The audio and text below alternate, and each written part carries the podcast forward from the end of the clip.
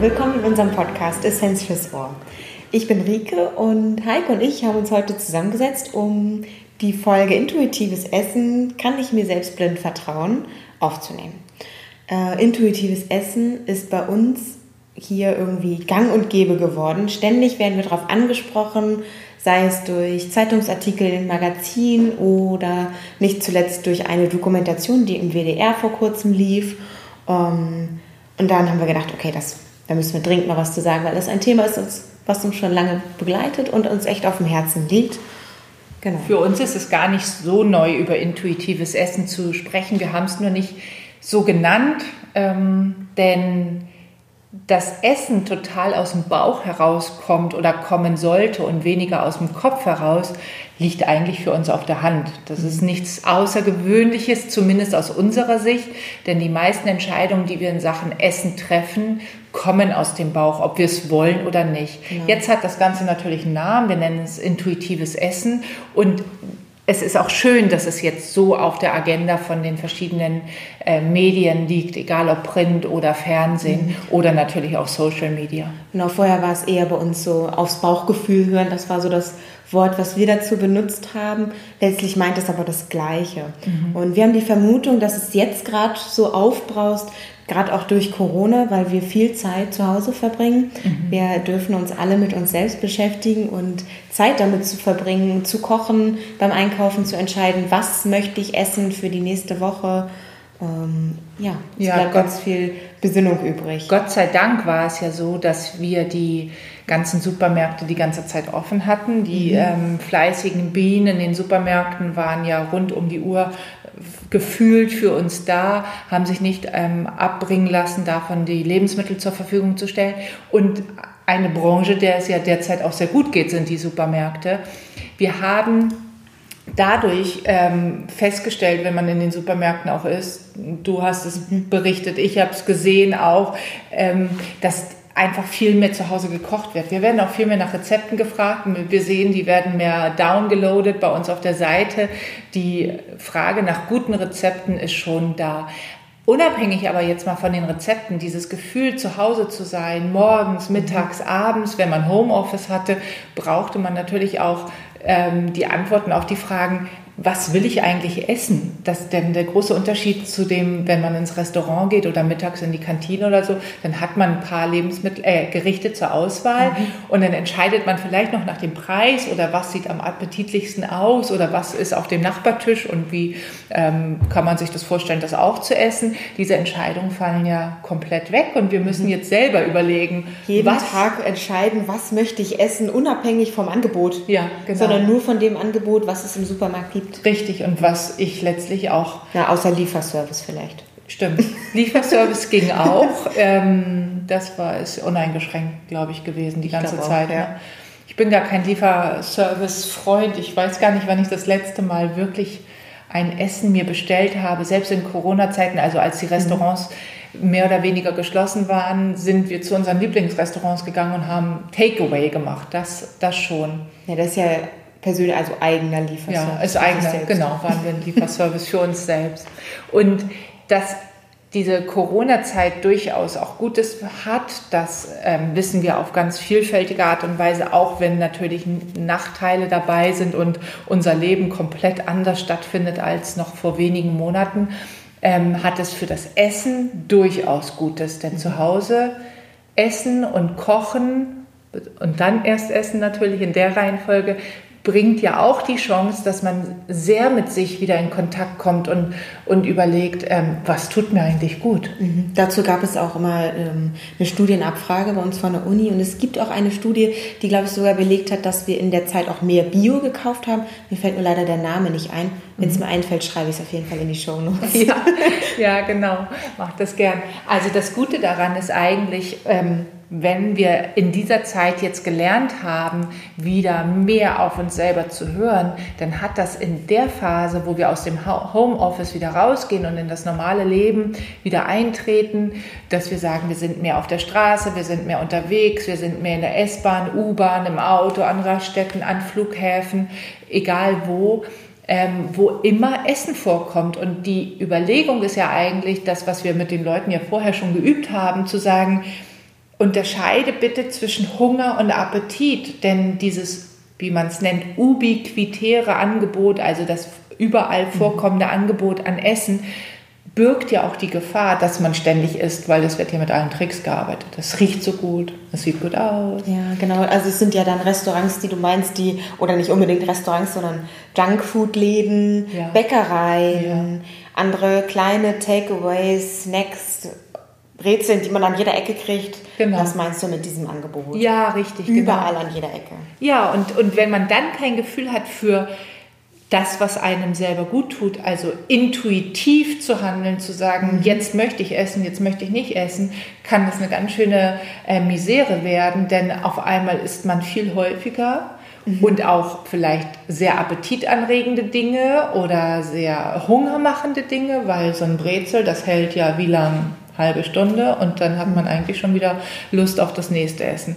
Also von daher ist es durchaus total toll, dass Corona da war, dass intuitives Essen als Thema aufs mhm. Tableau gekommen ist und ähm, wir dadurch ganz viel Gutes haben. Ja, das stimmt. Und Corona hat zwar an vielen Stellen unseren Alltag ziemlich stressig gemacht, mhm, mein ja. auf jeden Fall, mhm. emotional stressig, mhm. aber was die Essensauswahl angeht, das Bewusstsein für meine Mahlzeiten, hat es vielleicht auch den Stress ein bisschen rausgenommen, denn durch dieses geringere Angebot gab es viel mehr Besinnung und Reflexion, was brauche ich gerade wirklich und was brauche ich nicht. Mhm. Brauche ich, vermisse ich meine Freunde oder brauche ich gerade wirklich eine Tüte Chips? Mhm, genau. Also wir kennen das ja auch aus unserem eigenen Leben hier im Büro. Manchmal kommt man aus dem mhm. Büro und ist gestresst oder also du nicht, oder? Nie. Nein, nein, nie nicht. gestresst, genervt, kenne ich nicht, kann nee, ich gar nicht. Nee, ich eigentlich auch nicht. Aber wenn wir uns das jetzt mal vorstellen, es wäre so. Ja, theoretisch. Und ich kenne deinen Freund. ja, ich, ich habe deinen Freund, ich würde gerne mal was für ihn fragen. Also, also wenn man sich jetzt vorstellt, man kommt aus dem Büro und man hat ganz viel Stress, klar, manchmal ist das Eis so nah und man isst aus Frust oder aus Stressabbau dieses mhm. Eis. Aber wenn man gut geschult ist in intuitivem Essen, dann weiß man, wann man wirklich Lust auf ein Eis hat, wann es ein echtes Genussmittel ist und wann es auch nur ein Suchtmittel ist, um vielleicht eine schlechte Emotion zu kompensieren und wo das Gespräch mit der Freundin oder mit einem Kumpel, meinetwegen auch gerne beim Glas Wein oder Bier oder auch einfach nur in so einem Spaziergang, mhm. ähm, wo man sich mal ausschütten kann und sagen kann, ey, ich bin so genervt von was auch immer. Oder abschalten durch ein Hobby, ja. was auch immer. Ja, richtig. Genau. Und was dann passiert, und das ist das Schöne, ist, dass dann eine viel geringere Frustration entsteht. Mhm. Die ich dieses Gefühl von abends nach Hause gehen und sagen, oh Mann, eigentlich, oh, es hätte eigentlich überhaupt gar nicht Not getan und jetzt fühle ich mich entweder wirklich psychisch so ein bisschen, dass ich das Gefühl habe, ich ärgere mich über mich selbst, bin frustriert, bis hin zu wirklich einem schlechten Bauchgefühl, weil man vielleicht einfach was in sich wahllos reingestopft hat und es eigentlich in dem Moment gar nicht so wollte, sondern es mehr eine Übersprungshandlung ist. Mhm. Und wenn man es schafft, durch den geringeren Stress sich zu reflektieren und zu sagen, oh nee, Tüte Gummibärchen lasse ich einfach mal sein, mhm. entsteht auch diese Frustration nicht mehr und ich kann mich abends, wenn ich dann meinen Moment für mich habe oder auch morgens vor der Arbeit meine Tasse Tee im Bett genieße oder was auch immer, sagen, okay, das ist mein Genussmoment und ja. jetzt gönne ich mir. Genau, denn intuitives Essen sagt ja nicht, man soll das alles nicht essen mhm. oder man braucht das alles nicht mehr essen oder man lebt nur noch von Luft und Liebe. Nee, das ist überhaupt nicht wahr, sondern also wir brauchen schon Essen und wir brauchen auch manchmal ein emotionales Essen, aber sich dessen bewusst sein, wann macht man das, wann macht man das nicht ja. und ist das jetzt jetzt besser sozusagen über die Süßigkeitenkiste im Büro herzufallen oder ähm, ist ja auch ein häufiges Thema in unseren Unternehmensworkshops. Oder ist es viel besser zu sagen, okay, ich will das jetzt hier auf dem Flur nicht essen, diese Süßigkeit, ja. oder im Gehen noch ein Stück Kuchen, weil der Kollege das gerade mitgebracht hat, sondern ich esse ein Stück Kuchen oder ich esse die Süßigkeit oder worum es auch mhm. immer geht, aber lieber erst am Abend, wenn ich diesem Genussmittel auch wirklich die angemessene Situation bieten kann genau. und sagen kann, okay, jetzt atme ich aus, jetzt lege ich die Füße hoch, jetzt nervt mich auch nicht mehr der Kollege oder das Telefon hinterher beim Kuchenessen, sondern ähm, jetzt kann ich mich mal ganz und gar dem Kuchen hingeben. Ja. Was mir in der Situation hilft zu fragen, ist zu, mich selbst zu fragen, löst das jetzt gerade wirklich mein Problem? Hilft diese Nascherei vom Bäcker gerade wirklich meine stressige Situation, weil es für mich Genuss ist, mich in den Park zu setzen und einen Kaffee zu schlürfen und dabei Muffin zu essen? Ja. Löst es dann mein Gefühl dazu, meine Emotionen, die sich angestaut hat? Oder löst es das Problem überhaupt nicht, weil ich mich danach wieder vollkommen gestresst und vielleicht sogar noch fünf Minuten Zeit verloren habe, weil ich noch schnell gegessen habe? Genau. Und danach habe ich noch weniger Zeit, um das nächste Meeting Ja, vorzubereiten. genau. Also da kann man einfach so stark unterscheiden. Es spricht nicht, nichts gegen den Muffin, Mhm. aber in welcher Situation er gegessen wird. Und vor allen Dingen, wie ich mich hinterher fühle. Das finde ich genau richtig, was du Ja. sagst. Also hinterher soll es einem auf jeden Fall besser gehen. Ja, das ist sehr ausschlaggebend. Mhm. Und wir haben in unseren Workshops dazu ein ähm, Arbeitsblatt. Ja, Arbeitsblatt. Genau, Arbeitsblatt. Wir lachen so, weil mir das Wort ständig entfällt. Ähm, Es heißt Arbeitsblatt, weil wir damit arbeiten. Deswegen heißt es Arbeitsblatt. Ist eigentlich gar nicht so schwer. nee, bei Arbeitsblatt irgendwie denke ich da immer in Hausaufgabenheft oder so, aber das Ah. ist so schulisch ist es gar nicht. Nee, so ist es gar nicht. So ist es nicht gemeint. Ja, vielleicht denken wir uns mal einen neuen Namen aus. Ich fand den eigentlich ganz einleuchtend, aber wer weiß, vielleicht kommt das auch noch ein neuer Ist Name. auch, aber. Bisher heißt es Arbeitsblatt auf jeden Fall. Okay, und auf diesem Arbeitsblatt geht es um Hunger, Sättigung, Appetit und Auch Völlegefühl. Völlegefühl, genau, das vierte. Und in diesen vier Kategorien zu unterscheiden, habe ich gerade Hunger, fehlt mir noch mein Mittagessen, habe ich ein Loch im Bauch, habe ich Appetit auf was Süßes, auf, es kann ja auch was Deftiges sein. ähm, oder bin ich eigentlich schon total satt oder bin ich drüber? Ja, richtig. Und diese Unterscheidung ist für mich und ich denke, ich spreche für uns, der Knackpunkt beim intuitiven Essen oder beim Bauchgefühl. Denn darum geht es, zu schauen, ähm, habe ich Hunger, habe ich Appetit, löst es mein Problem, ja oder nein. Richtig, genau. Also die, ähm, einen leichten Hunger zu haben, ist das natürlichste Signal für Essen. Das ist ein körperliches Signal, das ist ähm, etwas, wo einem auch erstmal vielleicht egal ist, was es ist. Im Heißhunger wird es einem dann ganz egal, was es ist. Aber im leichten Hunger, da hat man schon so ein, so ein bisschen Anspruch noch auf etwas Bestimmtes und da hat man auch noch die Wahl. Im Heißhunger hat man ja keine Wahl mehr.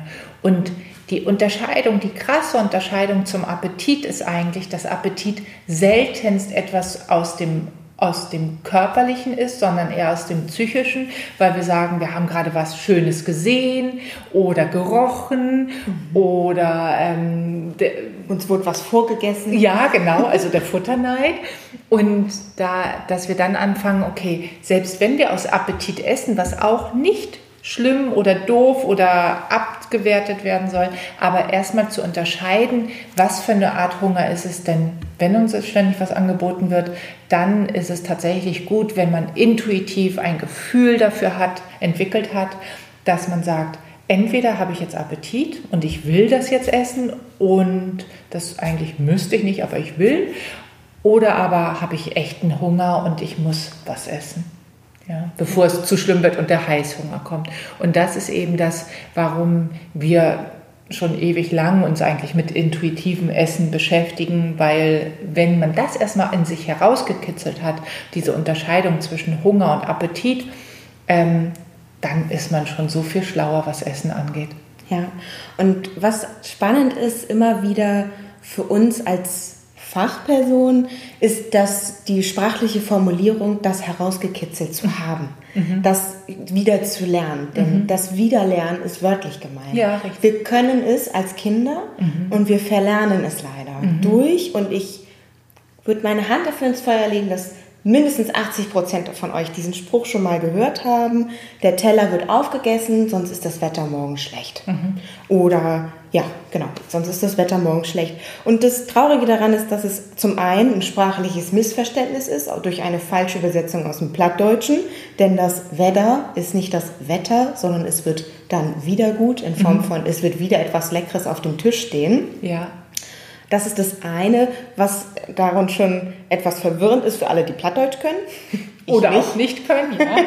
Ähm, aber was wir damit eigentlich sagen wollen, ist, dass eben die Kinder diese intuitive, dieses Bauchgefühl haben. Sie wissen ganz genau, äh, ob sie etwas jetzt essen wollen und wie viel sie davon essen wollen. Und wir als Erwachsenen haben bloß die Aufgabe zu sagen, was ist das Angebot und wann gebe ich ein Essensangebot. Ja. Um welche, welche Mahlzeiten biete ich meinem Kind an und was enthalten die für Lebensmittel und das Kind entscheidet dann, ob es diese Mahlzeit ist oder wie viel es von und wie, Mahlzeit Und wie viel es auch davon ist und das nicht irgendwie emotional unter Druck setzen, jetzt ist das, äh, mhm. ist den Teller aber leer oder genau. so. Und die Grundvoraussetzung für diese Regel, die aus einem Buch kommt, jedes Kind kann essen lernen, kann man ähm, auch noch damit ergänzen, dass man sagt, als Eltern muss man natürlich dem Kind regelmäßig Essen anbieten, sonst wird das nichts mit diesem Üben des Essens. Also wenn es mal was gibt und mal was nicht gibt, also unregelmäßiges Essen, dann ist das für ein Kind total schwer, sich darauf ähm, zu verlassen, dass es mhm. jetzt nur so viel ist, weil es in vier Stunden schon wieder was zu essen genau, gibt. Genau, die müssen das Ritual verinnerlichen mhm. und ähm, aus meiner Arbeit, vor allem in den Kindergärten, weiß ich auch, wie wahnsinnig wichtig der Vorbildeffekt ist. Mhm wenn meine Kolleginnen und Kollegen in den Kindergärten, also sprich alle Erzieherinnen, aufgepasst, den Kochtopf aufmachen und sagen, oh, das stinkt aber die Erbsensuppe, dann wird mit Sicherheit kein Kind wahnsinnig gerne diese Erbsensuppe probieren, mhm. sondern es geht dann eben darum, auch als Erwachsener diesen Vorbildeffekt zu haben, zum einen nicht wahllos zu essen, ja. das ist genau das, was wir uns für unsere Kinder nicht wünschen, und dann eben auch nicht alles einfach eklig zu finden, sondern dem Kind die Chance zu geben, seine eigenen Geschmackspräferenzen auszuprobieren mhm. und zu gucken, mag ich lieber die Erbsen oder mag ich lieber Kartoffeln oder was auch immer dann auf dem Teller liegt. Ja, ja. Also das ist schon ganz richtig. Ich, mir geht immer bei dieser Regel auch noch durch den Kopf, aber das ist jetzt nochmal ähm, sozusagen ein Nebeneffekt der Kindererziehung, ähm, dass man auch noch den Kindern beibringt, wie man isst. Also mhm. mit Messer und Gabel oder mit Löffel oder auch tatsächlich mit einer Serviette dabei, denn ähm, ich habe das schon erfahren, als ich damals, ähm, als ich mich selbstständig mhm. machte, habe ich ja in Kindergärten gearbeitet. Und wenn ich regelmäßig in Kindergärten war, dann hat, hat die Kinder einerseits interessiert, was ich mitbringe, was wir jetzt diesmal kochen. Aber viel wichtiger war es, ob ich die Blumen dabei habe, ob ich die, welche Serviettenfarbe ich ausgewählt habe, wie wir sie falten. Und daran merkt man eigentlich, dass das Essen viel mehr ist als nur Nahrungsaufnahme, sondern die Intuition, die die Kinder haben, geht auch darüber hinweg, dass die nämlich wissen, dass wenn man sich das schön macht beim Essen, auch tatsächlich der ganze ähm, mm, das, also die, der ganze Prozess des Essens, das hört sich jetzt so sachlich an, mir fällt gerade kein anderes Wort ein, aber dieser ganze Ablauf viel schöner ist. Und das wiederum, und das wissen wir aus der, ähm, aus der Erfahrung aus der Medizin, wenn es entspannt ist beim Essen, und dazu gehört eben auch eine schöne Atmosphäre, dann verdaut das sich viel besser. Ja. Und das ist total wichtig. Mir fällt dazu aber was ein. Na, und Sache. zwar ist es eigentlich der perfekte Bogen zu dem, was wir ganz am Anfang schon gesagt haben, dass es uns nach dem Essen besser gehen soll. Ja. Das ist der, der Auftrag an das Essen sozusagen, mhm. also an nur das mechanische Essen. Ja. Und das ist das, was die Kinder in deinen Workshops, was du so berichtest, oder bei Kochen ist es mhm. ja dann gemeinsam zubereiten. Ähm, was die auch verkörpern in der Situation. Ja. Die wollen, dass es nach dem Essen schön war, mhm. dass ein Teelicht auf dem Tisch stand, mhm. dass die Servierten hübsch gefaltet waren und dass keiner rumaßt mit dem Essen, sondern alle es genießen konnten. Mhm. Nicht nur genießen konnten, was ich esse, sondern auch die Situation, das wie wir zusammen essen genießen ja, können. Richtig. Und da sind wir dann wieder ganz am Anfang zu dem, was wir in dieser Folge schon besprochen hatten, nicht to go, mal eben auf dem Flur hektisch in der U-Bahn zu ja. essen, sondern sich selbst, wenn man unterwegs ist, hinzusetzen auf eine Bank, zu gucken, bei Regen vielleicht nicht, aber ja, sich ein schönes Plätzchen zu suchen ja. und bewusst zu essen und damit dann eben nicht nur sich satt zu machen und seinen Körper zu befriedigen, sondern auch für sein Gefühl und seine Seele sich was Schönes zu, gut, zu tun. Und wenn man das Gefühl hat, keine Zeit dafür zu haben, dann bitte ich all die Hörerinnen und Hörer, die das jetzt gerade denken, tatsächlich sich mal ähm, die Zeit zu nehmen, in Anführungsstrichen, oder das Experiment zu machen, sich mit einer Tupperdose auf die Bank setzen, es in Ruhe zu essen und dabei die Zeit zu stoppen.